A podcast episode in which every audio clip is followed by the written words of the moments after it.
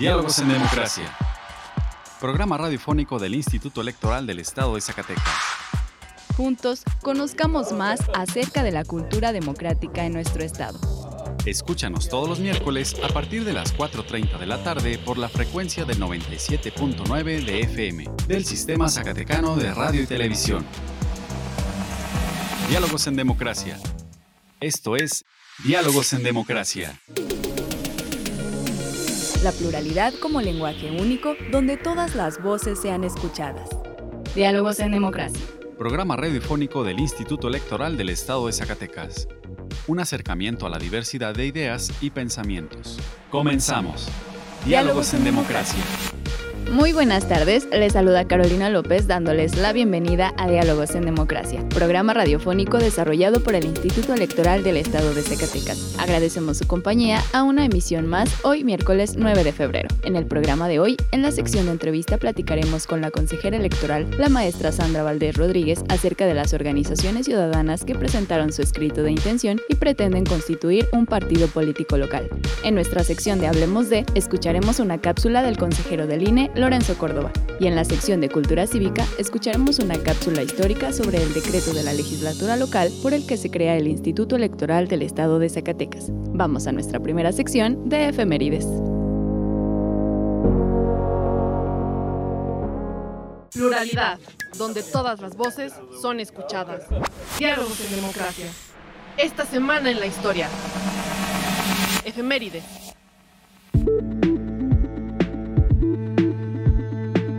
Febrero 7 de 1853. Lombardini asume la presidencia. Durante su gestión, mandará llamar al héroe de tu barco. Febrero 7 de 1858. Comonfort sale a Estados Unidos. Sus últimos actos como presidente desembocan en la Guerra de Reforma. Febrero 8 de 1865. Durante el sitio de Oaxaca, Porfirio Díaz escribe al mariscal Francisco Aquiles Bazaine y solicita una conferencia personal. Posteriormente, el tema causará gran controversia. Febrero 9 de 1812. José María Morelos se detiene en Cuautla, Morelos, donde 10 días más tarde será sitiado. Febrero 9 de 1913. Inician los sucesos conocidos con el nombre de la decena trágica, que terminarán con el asesinato de Francisco I. Madero y Pino Suárez. Febrero 10 de 1763. Guerrero e Iturbide se entrevistan para pactar el cese de la Guerra de Independencia, el cual sellan con el abrazo de Acatempan. Febrero 10 de 1913. Felipe Ángeles llega a México para apoyar al presidente Madero, ante la actitud tortuosa de Victoriano Huerta. Febrero 11 de 1913. Huerta, aparentando ser fiel al presidente Madero, simula atacar a los sublevados que acribillan a las tropas federales. Febrero 12 de 1947. Voto femenino a nivel municipal. Febrero 12 de 1987. Se publica el Código Federal Electoral. Febrero 13 de 1564. El virrey Luis de Velasco envía la expedición de Miguel López de Legazpi y Fray Andrés de Urdaneta a las Filipinas, con lo que se inicia el comercio mediante la nao de China.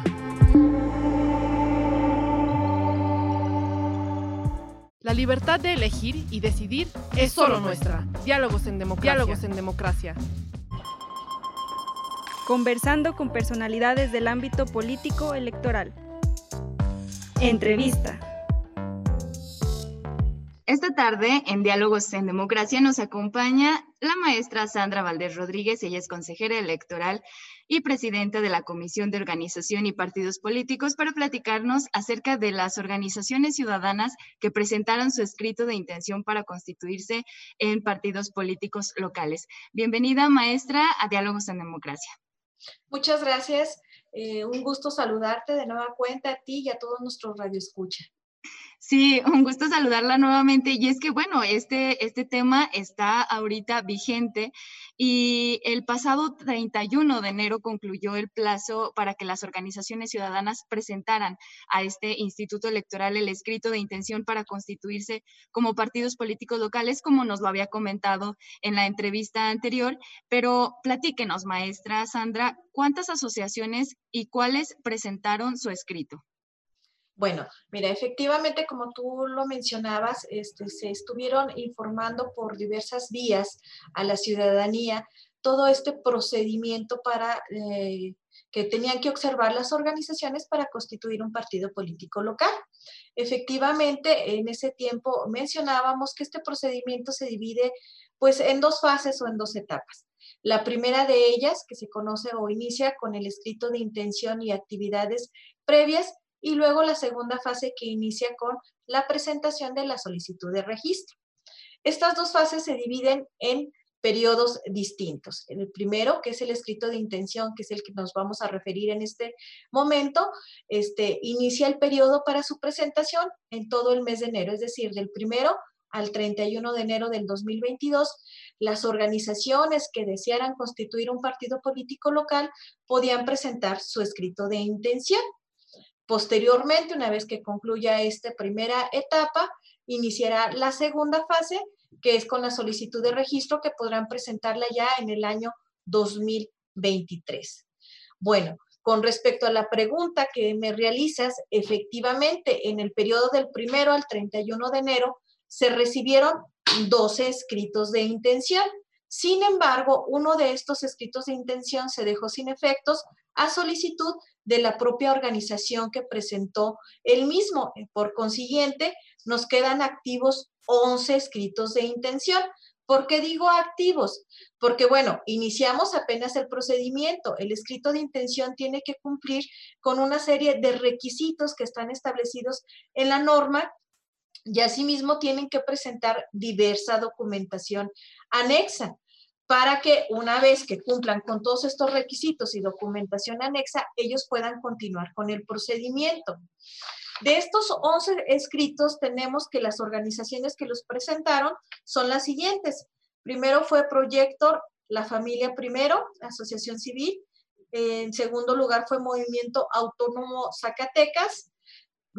Posteriormente tenemos a Movimiento Laborista Zacatecas, Asociación Civil luego Rumbo Monrealista, Bonito Zacatecas, Democracia Alternativa, Revolución Popular, Bloque Plural de Lucha Social y Sindical, Unidad Republicana por México, Conformando Alternativa y la última asociación es Proyecto Acción Ciudadana Millennium AC. Te los nombro en esta eh, eh, en esta secuencia en virtud de que se toman la, fecha y la hora en que presentaron sus escritos de intención para poder darles el número de expediente que les corresponde. Entonces, este, pues reiterarte, son estos 11 escritos de intención y nos encontramos en una fase de revisión. ¿Cuál es el plazo para que el IES revise que se cumplan todos estos requisitos establecidos en la ley? Bueno, mira, una vez que ya se cerró el periodo para la presentación del escrito de intención, este, tenemos que eh, se reciben los escritos y la documentación anexa. El secretario ejecutivo turna a la Comisión de Organización Electoral y Partidos Políticos estos eh, documentos a efecto de que dentro del plazo de 10 días hábiles siguientes a la recepción de estos escritos se revisen el cumplimiento de requisitos y documentación anexa que está establecido en las normas de la materia. En estos 10 días, ¿qué es lo que se revisa? Bueno, que el escrito de intención este contenga desde la denominación de la organización, su nombre completo, su domicilio para ir a recibir notificaciones, que haya señalado el correo electrónico a las personas este, representantes eh, haya nombrado a los representantes, a las personas autorizadas para ir a recibir notificaciones, este, qué tipo de asambleas son las que van a realizar. Estos son algunos de los requisitos que se revisan con respecto al escrito de intención. Asimismo, también se revisa que hayan anexado la documentación este, respectiva, como es el acta constitutiva de la organización, en su caso el poder notarial del representante, en caso de que no se haya señalado en el acta constitutiva, que cuente con la cédula del Registro Federal de Contribuyentes, con la copia del contrato de la cuenta bancaria eh, que tienen que aperturar, así como mismo que hayan anexado un CD que contenga el emblema, colores y pantones que van a identificar al partido político local del cual se solicita este, el el registro. Estos son algunos de los requisitos que tiene que revisar la comisión de organización. Está dentro de sus facultades realizar esta revisión y si se detecta que las organizaciones no cumplen con alguno de los requisitos o les falta alguna documentación, dentro de este plazo de los 10 días hábiles se les tiene que notificar a la organización a efecto de que ella pueda subsanar este, alguna de estas omisiones o presentar la documentación respectiva o en su caso hacer las manifestaciones que ella considere pertinente. Una vez que se le notifica, la organización cuenta también con 10 días hábiles para dar respuesta a estas notificaciones, a estas observaciones que se le están realizando por parte de la comisión. ¿Cuándo empiezan a contar estos 10 días? Bueno, cuentan a partir del día siguiente del cual se le notifica estas omisiones por parte de la comisión. Y ya en este laxo, ella presentará, hará las manifestaciones que considere pertinentes para que de nueva cuenta la comisión de organización revise, eh, ya de manera, podríamos denominarla definitiva, el cumplimiento no de los requisitos establecidos en la norma. Mm, posterior a esto, ¿cuáles son los pasos que, deberán seguir las organizaciones ciudadanas eh, que, cumplan todos toda esta lista de requisitos que usted nos menciona para buscar constituirse en un partido político local? Bueno, mira, como yo les mencionaba en un primer momento, Recordemos, estamos en la primera fase o primera etapa del procedimiento para la constitución de partidos políticos locales. En esta primera etapa, eh, yo ya lo mencionaba, se inicia con el escrito de intención.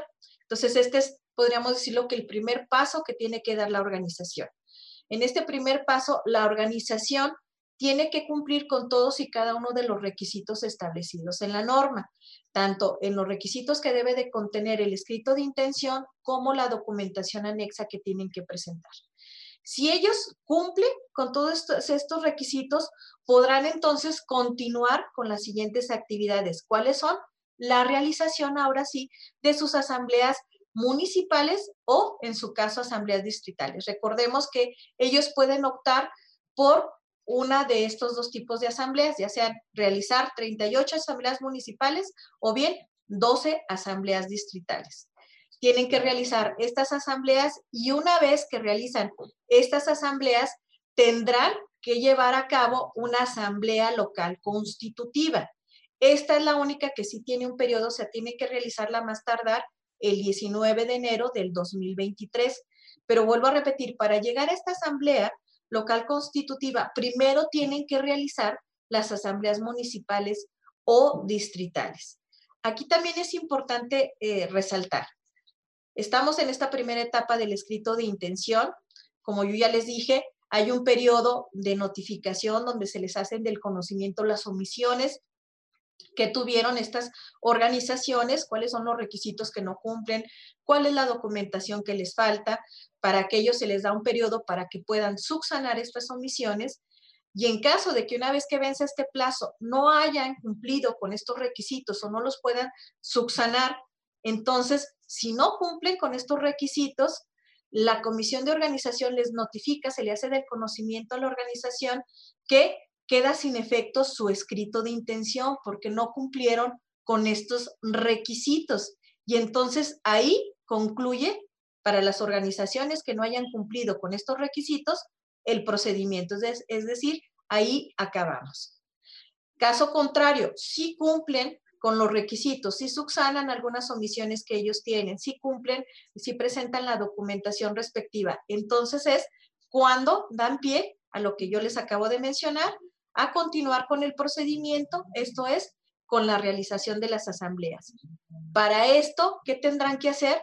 Bueno, tienen que seguir el procedimiento establecido en los lineamientos para la constitución de partidos políticos locales, en el cual nos establece que nos tienen que hacer del conocimiento a la comisión de organización su agenda de las asambleas, es decir, cuándo las están programando, en qué lugares las van a llevar a cabo, Recordemos que desde el escrito de intención nos señalan qué tipo de asambleas van a, llevar a cabo y en este caso, si es en el municipio, pues nos señalarán en cuáles municipios, en dónde se ubicará el lugar donde se va a llevar a cabo estas asambleas o en el caso del distrito será el mismo procedimiento. Entonces, estos son los pasos que tendrán que seguir dentro, volvemos a repetir, estamos en la primera fase o primera etapa del procedimiento de constitución que concluye con la Asamblea Local Constitutiva.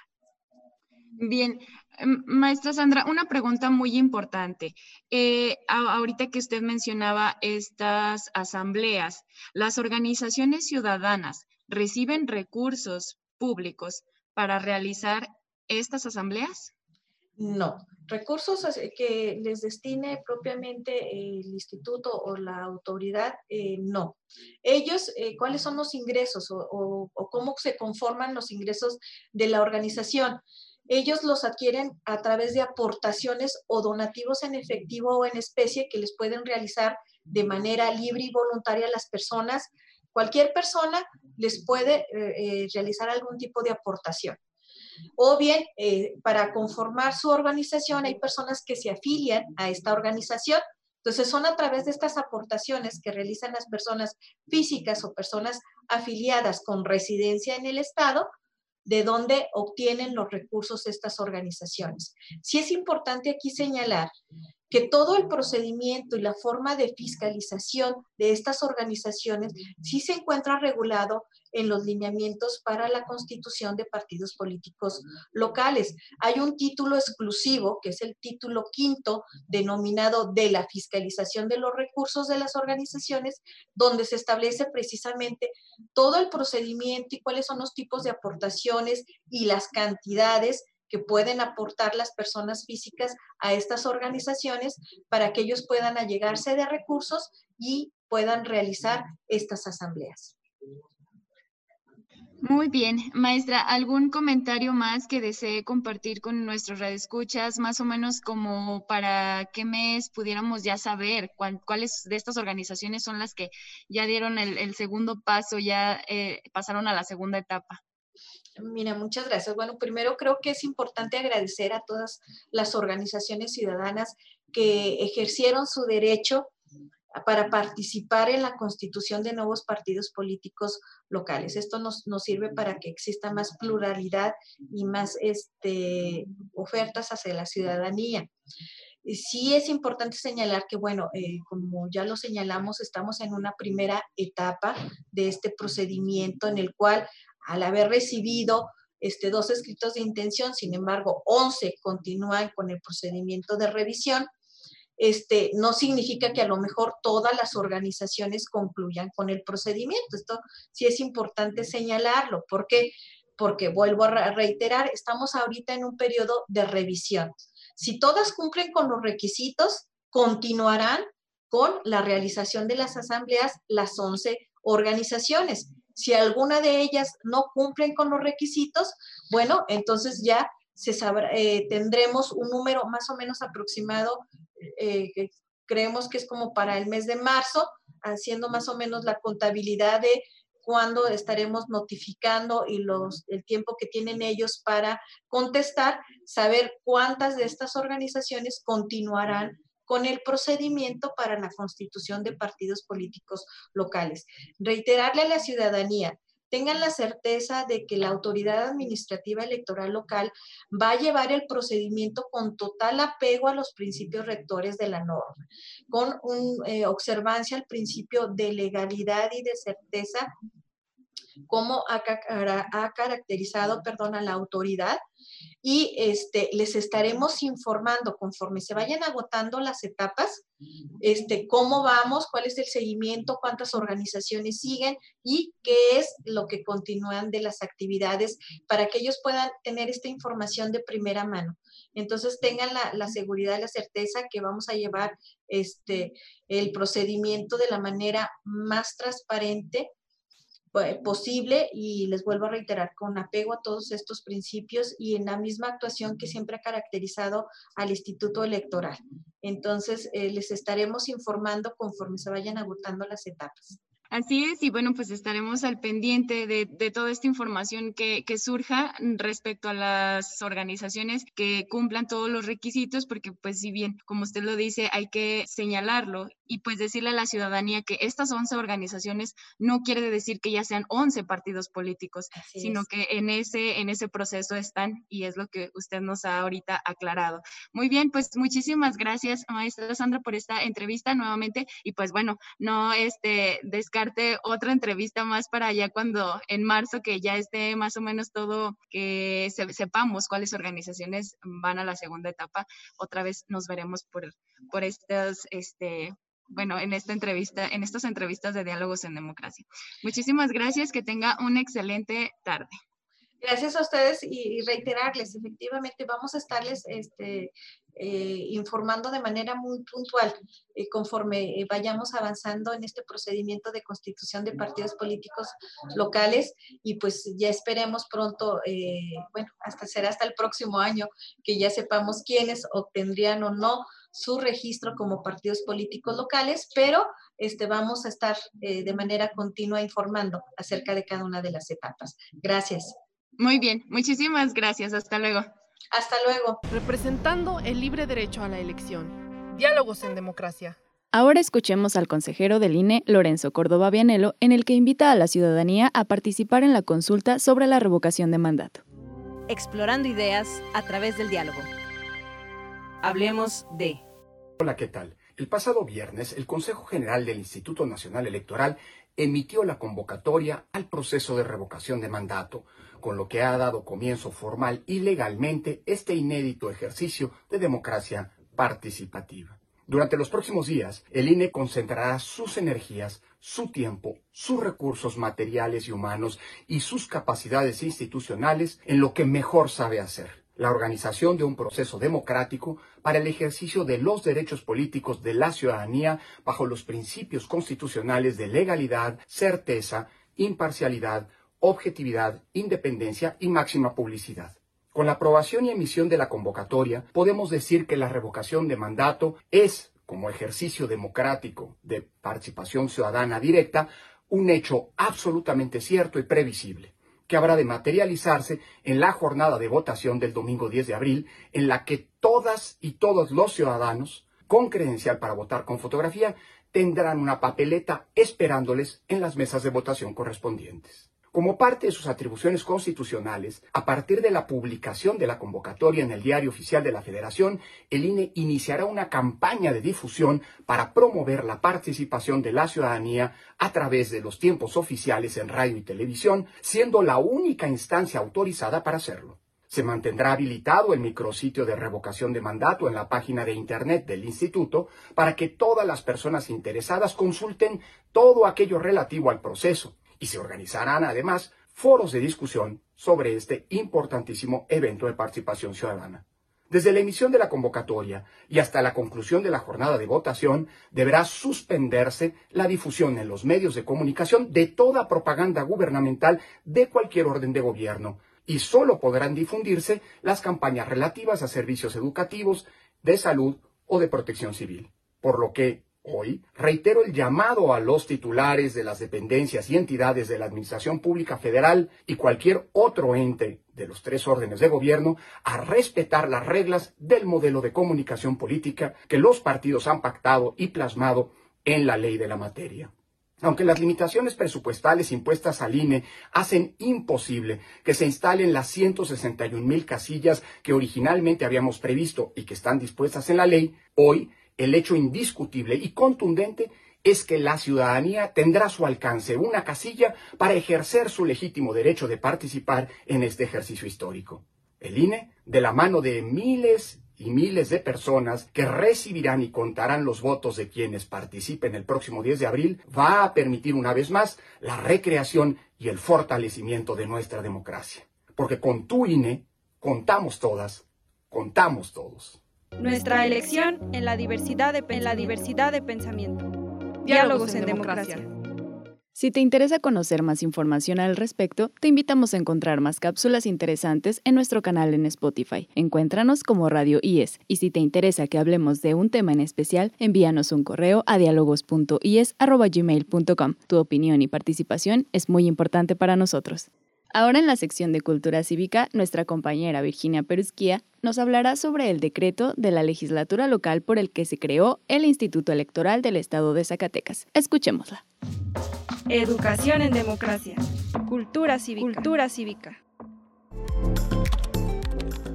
El 15 de febrero de 1997 se publicó en el periódico oficial del Estado el decreto 133 que reforma diversas disposiciones constitucionales en el estado de Zacatecas.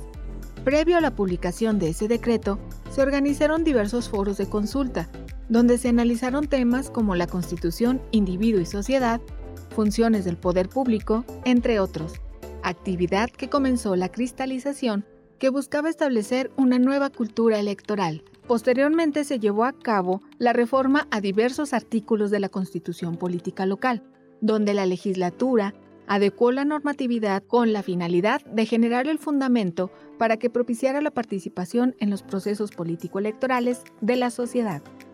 Para ello, se mandató la creación de un organismo público autónomo provisto de personalidad jurídica y patrimonio propios, al que se le da el nombre de Instituto Electoral del Estado de Zacatecas, IES, en el que habrían de participar integrantes de la sociedad civil, así como los representantes de los partidos políticos, los cuales no tendrían derecho a voto. En materia de los partidos políticos, el IES sería el encargado de ministrar el financiamiento público, asimismo, el acceso a medios de comunicación que se generaría en condiciones de equidad. Se contemplaron las atribuciones del IES que consistían en la organización de las elecciones estatales. En el tema de financiamiento público, sería esta institución la encargada de recibir y distribuir el financiamiento a los partidos políticos. Asimismo, sería el encargado de vigilar el origen en el caso del recurso privado, así como la aplicación de ambos recursos, además de imponer las sanciones correspondientes sobre el desarrollo de los medios de impugnación, los cuales quedó sentado que recibiría como primera instancia el Instituto Electoral y debía de garantizar la legalidad de los procesos electorales y acatar las disposiciones del Tribunal Electoral Estatal y del Tribunal Federal. 15 de febrero de 2022, a 25 años de la publicación del decreto que estipula la creación del Instituto Electoral del Estado de Zacatecas. Pluralidad, donde todas las voces son escuchadas. Diálogos en democracia.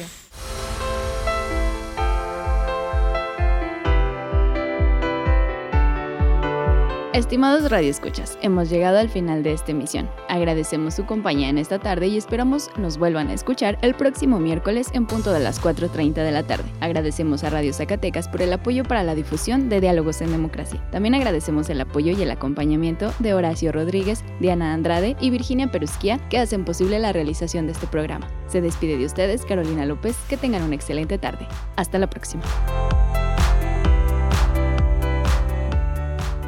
Esto fue Diálogos en Democracia. Un espacio del Instituto Electoral del Estado de Zacatecas para la promoción del diálogo y la cultura democrática. Te esperamos en nuestra próxima edición. Diálogos en Democracia. Diálogos en Democracia.